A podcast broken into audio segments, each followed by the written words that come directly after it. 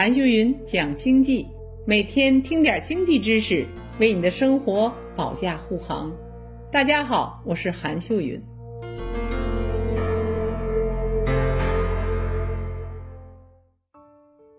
以前我们总说剩女多，现在是剩男比剩女多。三十岁以上未婚的男性现在已经超过两千万，预计到二零四零年将超过四千万。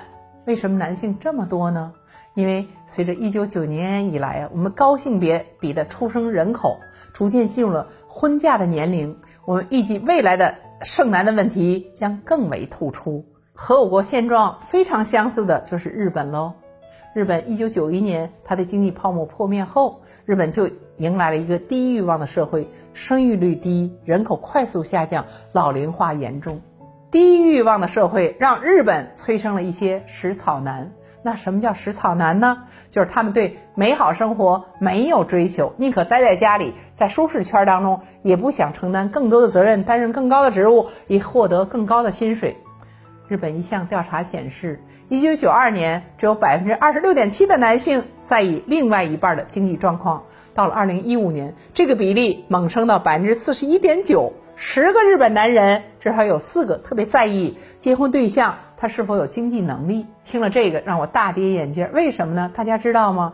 日本的女士一旦结婚，她们都是不工作，走入家里带孩子哦，都是男人来养活。而走到了今天，你看日本男人，他竟然。十个男人有四个男人，他特别在意对方，你有能力养活自己吗？因为我没有能力养活你哦。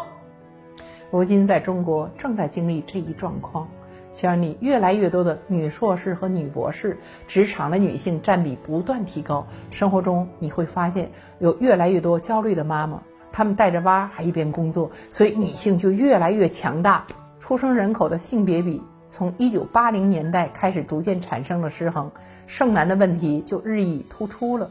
九零后、零零后男女性别比例的失衡非常严重，出生人口的性别比例一度超过了一百二十比一百，大家从来没有听说过这么高哦，就是一百个女孩，这里有一百二十个男孩哦。国家统计局发布二零一九年的数据来看，二零一九年末，中国大陆总人口是十四亿人。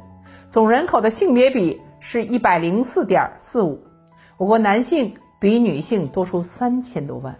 “十四五”规划建议提出制定人口长期发展战略，优化生育政策，增强生育政策的包容性。